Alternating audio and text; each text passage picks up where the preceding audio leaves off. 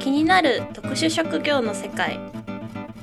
本日は恋愛相談に無料でお答えする31歳からの恋愛恋愛相談室を運営するオーロアバートさんとのコラボ企画になります。31歳からの恋愛相談室について軽くご紹介させていただきます。今時恋活婚活事情を知り尽くした恋愛のプロが集結し目から鱗の名回答であなたの恋愛観を激変させます。ということで恋愛の悩みを解決してくれる相談室のようです。今回は MC の私横内が実際に実際にリアルな相談をしてみたいと思います。ゲスト紹介。ということで今回のゲストは島田先生です。ようこそいらっしゃいました。よろしくお願いします。ろしくお願いします。じゃあ早速はい。相談をさせていただきたいんですけど、はい。ガチなんですね。結構ガチな もう素性が全てバレてしまうんですけど。なんか私すごい周りからなんか男を見る目がないって言われて。はい。なんか結構付き合う人とか私、まあ、バツイチなんですけど、はい。あの結婚する人とかが結構なんかその、まあ、DV とかモラハラとかあとまあ民族的に反日とかあと紐とかあの、はい。実は結婚してたとか実は彼女がいたとかって人がもうほとんどなんですね。ええ。本当にクリーンだった人が一人しかいなくて今まで。えなんかそういうなんか見る目を養うにはどうすればいいのかなっていう相談なんですけど。あれですねダメ男ほいほいほいとあいうそうなんですよ。いや、すごい言われます。それはねはい。見る目がないというよりははい。多分そういう人に惹かれやすい体質なんだと思いますよあ、私ですか？そうです確かになんか、多分横内さん自身が気になる男の人ってはいどこか影があるとか、あ何かわからないけどちょっと危険な匂いがするとあか、はい。あのいかにもこうね爛漫と太陽の、ね、ような男の人よりはどっちかというとちょっと陰りのある人に惹かれる傾向があるんじゃないですか、あ、でも、そうですね。なんか暗い人っていうか、えこうちょっと陰湿的な人に。え、一見明るくても何か影がありそうだな闇を持ってそうだなとかそういうのを知りたいなって好奇心を持ってしまうとかあそういうのはないですか？恋愛以前でも多分あの男女問わずそういう人に惹かれる傾向ってあるんじゃないかなと思います。確かに、なんか友達もうん結構、ちょっと訳ありの人多いですね。でも実際そういう闇の部分って人間の魅力でもあるんですよ。はい。光のあるところにはやっぱり影ができますよね。たくさん光が当たる人ってたくさん影を持ってるんですよ。はい。これはあの、ね、恋愛に限らず例えば芸能界のスターであるとかそういう方たちも表に見えてる部分だけが輝いてるけど実際は私たちの知らないところにのダークな部分はい。を持ってたりとかってあるんですよね。はい。でおそらくだからいっぱい光が当たって濃い影を持ってるっていうそういう人に魅力を感じてしまう傾向があるんじゃないかなと思います。いや、結構当てはまります、でね。逆逆に全然影が見当たらないような人ははい。あのぼんやりとしてる感じの印象になっちゃっあ、てそうそう。魅力を感じないっていう。あんま面白く感じないんですよね。ね、だからあの出会ってもそこから恋愛に発展することはないっていうだからクリーンな人とはなかなか次に行かないんじゃないかなって思いますよ。あなるほど。いやでもさすがにちょっと、なんかその DV とか、結構その紐とか。極端ですよねそうそうそう結構その極端のもう告知まで行っちゃってるんで。ちなみになんですけど、は横地さん出会ってからその致命的なはい。欠点に気がつくまでってどのくらいの時間かかってますか？早くて1ヶ月、はい長くて7年ですね。7年間気づかなかった？そうなんですよ。えちなみにその7年っていうのはどういうものでした ?7 年後に気づいた致命的な欠点っていうのは？は DV とモラハラですね。え7年間はなかった？いや、あったんですけど、ええそれがそういうものだって気づかなかったんですよね。なんか洗脳みたはいいな。はいあの DV によくあるパターンです私なんか好きな男の人みんな全て正しいって思っちゃうんですよ。はいだからその気づくのが遅いんですよね。なるほど。なんかその家賃とかも全部いいよって払ったりお金出してたりしても、ねなんかそれが正しいと思ってたから。あその時は？そうですねで別れた後にみんなに「いやいや別れてよかったよ。あの人やばかったよ」って言われて気づくみたいな。なるほどね。はい。でもそれはそれだけ横内さんがしっかりしてるっていう部分でもあるんですよね。嬉しい。あのお互いがダメなパターンダメ男とダメ女はい。だとそこまで成立しないんですよ。あ要は恋愛に一瞬落ちたとしてもはい。その次のステップに行けないんですよ。お互いがダメすぎて。頼れなくなっちゃって。ああ破綻みたいな。ね。なるほど。ね賢くて真面目でね、多分あの親御さんからもすごくいい教育を受けて育ってきたんだと思うんですけど。本当ですか、ね。あの素直な人こういう人が一番実はダメ男に捕まりやすい傾向があるんですね。ショック。そうなんダですね。メ男に捕まりやすい人っていうのは逆に女性としてはすごく人間的にしっかりした人が多いんですよ。ああだから長所であるがゆえに難しい部分ではあるんですけれど。はい。でもそこの部分を逆にあのじゃあだらしない女になればいいのかっていうとそういう話ではないんですよね。ね長所ですのでそこは長所のままで持っておきたいただ男を見る目の問題ですよね。そうですね今ちょうど婚活してるんで、ええできたらそのメガネ欲しいんですよねあーでもそのフィルターをかけてしまうと今度は疑り深い人になってしまうんですよね。あ私がですか？そうです。だ逆に言うと疑り深い女性って騙されないんですよ。男を信じてない女の人って騙されないんですよそういうダメな男に。確かにちょろいって言わ素れます。直に信じてるから こそ騙されちゃうっていうね。そうですね。だからね難しいところなんですけどここにね騙されない要素はい。をやっぱり持たないと何度でも同じ失敗を繰り返す可能性はありますよね。そうですねじゃあこれからはどうすればいいかってはい。いうので一つだけヒントをおえ教えしヒンますトですか？っていうのは実際こうすればよこうなるよっていうズバリな回答ってないんですよこの場合。あそうなんですか？ねあの誰にでも合う回答ではなく一つのヒントを与えますのでそこから横内さんなりにどうあの変えていくかを考えてください。わわかりました。でそういう人に騙されない一番のヒント。はい。出会ってから付き合うまでに時間をかけること。うもうこれにつきます。そうですか。どんなに一目惚れしたとしても、はい。ま、自分に待ったをかける。観察する期間をちゃんと持つ。あ客観的に。あのーダメ男に捕まってしまうのの一番多いパターンは早くに深い関係になってしまって深い関係になっちゃうと後戻りできないって思っちゃうんですよ。思い込みやすくなるんですよ。そうですね。深い関係に行く前だったらブレーキかけられるんですよ。なるほど。女性は特に、まあ、横地さん自身がそうかは分かりませんけれど、はい。あの体の関係を持ってしまうと後戻りできなくなる傾向があります。ええそうなんですね体の関係を持ってしまったからこそちゃんとこの人と付き合いたいっていう元を取りたい発想なんですよね。ええなるほど。だから女の人はよく1回だけの体の関係を持ってそのままフェードアウトみたいなことになるとやり捨てられたみたいな被害者的な意識を持ってしまうじゃないですか。おおそういう意識をほんあの持たなければさっぱり終わりにできるのにこう自分の体を捧げたんだから元を取ろうみたいな損得の感情がどうしても女性って湧きがちなんですよね。男性は一回だけでもやれて得をしたっていうすごくポジティブな発想に行くんですけれど、うんうんうんだからエッチをしちゃった後にちゃんと男女の関係を築けないと損した気持ちになる。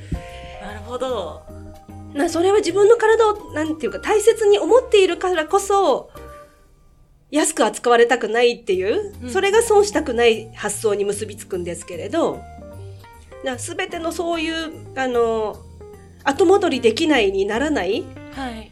ところで、3ヶ月ないし半年うんは、あの、じれったい関係を保。つ。それを、それだけを心がけてみれば、はい。あの、とりあえずは、その間にきっと分かることがあると思います。焦らず。100%致命的な欠点が出る、出ないかもしれない。ただ、はい。あれ？この人おかしくない？っていう、親っていうポイントは半年以内には絶対にボロが出ます。確かに。多分、ね兆しは出てたと思うんですよ。半年ぐらいから。でも、親親おかしいなと思いながら、いや、そんなはずはって、もう自問自答をずっと繰り返しながら付き合ってたんじゃないですか？今までの人って。いやーそうかもしれないです。なんか結構許しちゃうんですよね。なんでも。な、愛が大きいんですよね。そうですね。それもすごくいいことなんですけれど、な愛が大きいもう、こうなったら騙されてもいいって行くのも一つの方法ではあるんですよ。いや。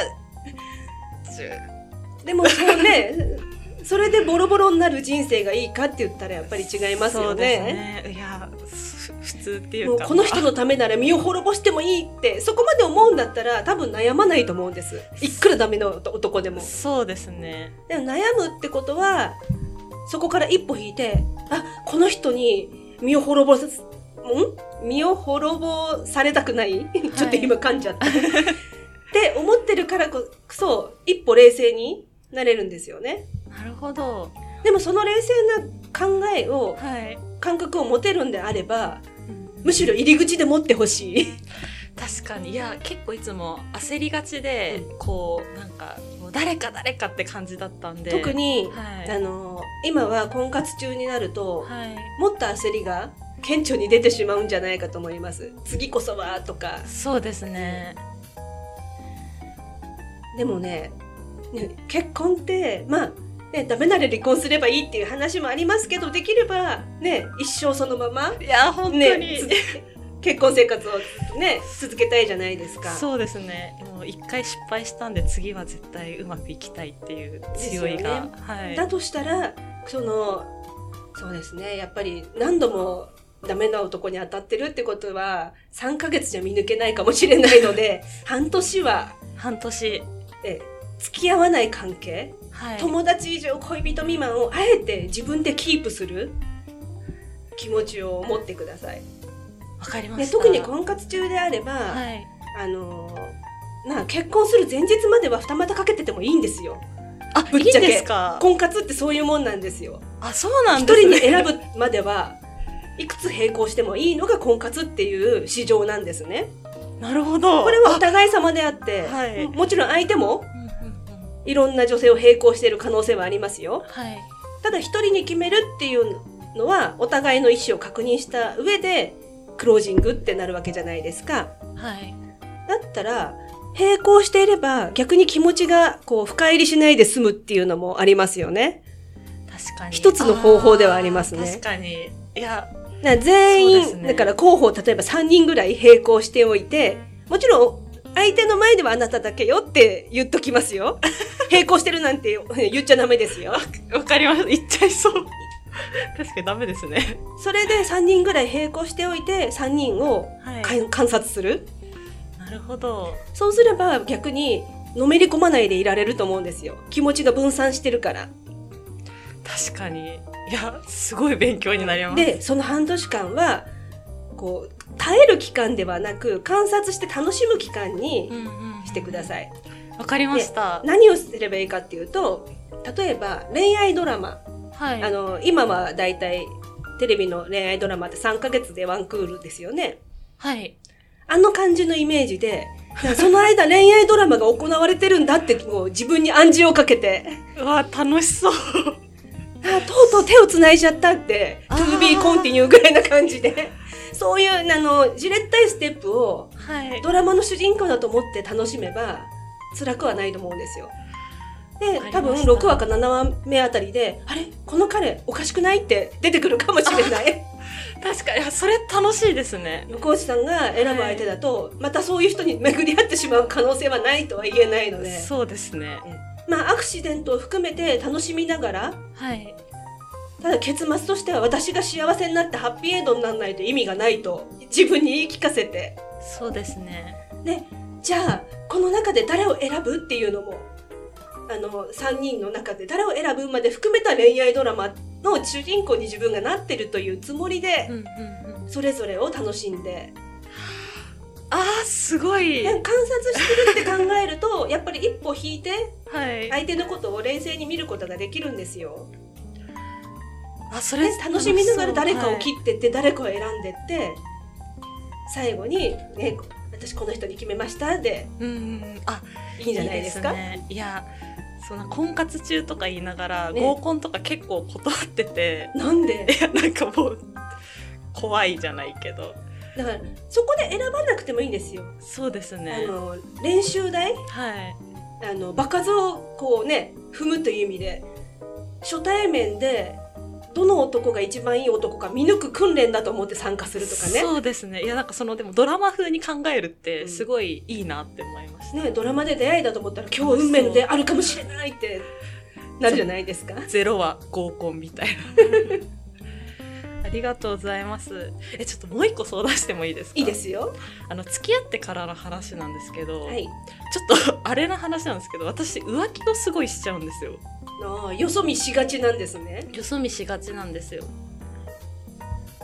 なんかそういうのってえ治るんですかね？えうーんよそ見しなかった付き合いもありますか？今まで。よそ見はもうよほど GPS とかかけられない限り。え大体どの人と付き合っても軽い浮気ぐらいはあったってことですか？ワンナイトくらいはありますね。ああなるほど。ひどいと1週間に一度みたいな。さっきバツイチっておっしゃってたじゃないですか、はい。結婚してた頃もそうでした？結婚した頃はもう離婚する時にしてるだけでその時はなかったですね。ももうずっと16から23で離婚したんですけど23まで一途みたいああなるほど。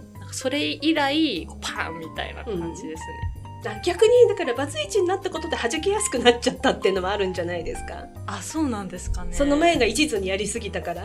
ああなんか治らないですかね。うーん直す必要ありますか？えなんか相手傷つけちゃうじゃないですか。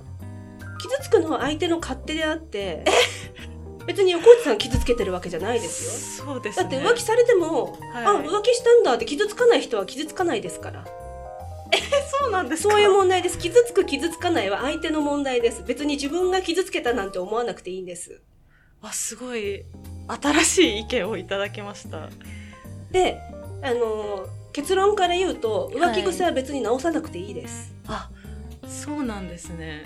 あのこの人で打ち止めって思った方がうんうんうん。逆にこう抑制しちゃうんですよ自分のことを。あもう誰もことも好きになっちゃいけないって思うとむしろ浮気の虫が起こります。なるほど。よ押さえつければ押さえつけるほど爆発するもんなんですよ。逆に浮気まあ別にこの人と付き合ってても浮気なんか別にしてもいいんだって思っていれば、はい。気持ちに余裕ができるんですね。あなるほど。あと例えばその人が彼氏であろうと結婚して旦那さんになってもよその男と比べるぐらいな方がいいんですよ比べてあやっぱりうちの旦那が世界一いい男だわって思えればそれはそれで幸せだしはい。そうじゃなければねあの旦那をうまくもっとあの育てて世界一の男にしなきゃってあなるし。育てる。ね。確かやったことあります？にないです。あのね浮気しちゃう人にありがちなのは、はい。男を育てないことなんですよ。うおーなるほど。だから比較してい。い方に行っちゃう、楽なんですよその方が。自分で育てない方が。いや楽ですね。でそういう傾向にある人は最後不倫にも落ちやすいんですよね。よその女が作った完成した男を求めちゃうんですよ。そうですね。ああなるほど。いやすごい腑に落ちました。彼氏でも旦那さんでも、はい。あの要はあの人人はね物じゃないから俺のものとかそういうのじゃないんですけどはい。自分の男っていうポジションの関係になった男ははい。一番あの世界一女にモテる男に育てるぐらいのつもりでお付き合いした方がいいですよ。ありがとうございます。そうすると逆によそにこう目が行く時も浮気の目じゃなくてはい。旦那さんとか彼氏と比較してはい。でどっちがイケメンかっていう目でしか見なくなるんですよ。だから自分のパートナーを無視した出会いにならなくなるんですよ。なるほど。であれ？うちの旦那もしかしてちょっと冴えてなくない？って思った場合は、じゃあどこが冴えてないの？って考えて、ああ最近お腹が出てきたからだわってなるとお腹が出てきた原因の一つは自分があの提供している料理がはい。あの出しすぎてるとか栄養のバランスが崩れてるとかそういう可能性もありますよね。そうですね。そしたらあ旦那さんがあのモテない男になっちゃいけないって料理を気をつけてみたりとかはい。そういうあの自分の生活そのものはい。を、パートナーをいることを基準にもっともっとこうバージョンアップしていくようにできるんですよ。旦那さんを育てるとね。ね、そして自分も成長できるっていう。なるほど。そういうのを意識して過ごしていくと浮気の目ってうんうん。いつしてもいいと思っても意外としなくなりますよ。いやすごい今日出会えてよかったですなんかじ今日から人生変わりそうな気がしますそうですかそれならよかったです。いや本当にありがとうございましたありがとうございました。そんなこんなで今回は31歳からの恋愛相談室の島田先生でした。えっと、オールアバウトで恋愛の悩み無料相談も承っているらしいのでよかったら、えっと、ピトパピトパじゃないかポッドキャストの番組の URL にも後で貼るのでよかったらぜひ島田先生に相談受けてみてください。私もすごい今日受けさせていただいてよかったです。さて次回はどんな方がいらっしゃるんでしょうか？どうぞお楽しみに。また特殊職業の世界では特殊な職業の方のご出演をどしどし募集しております。興味のある方は問い合わせまでぜひよろしくお願いします。それでは今日は島田先生でしたありがとうございましたありがとうございました。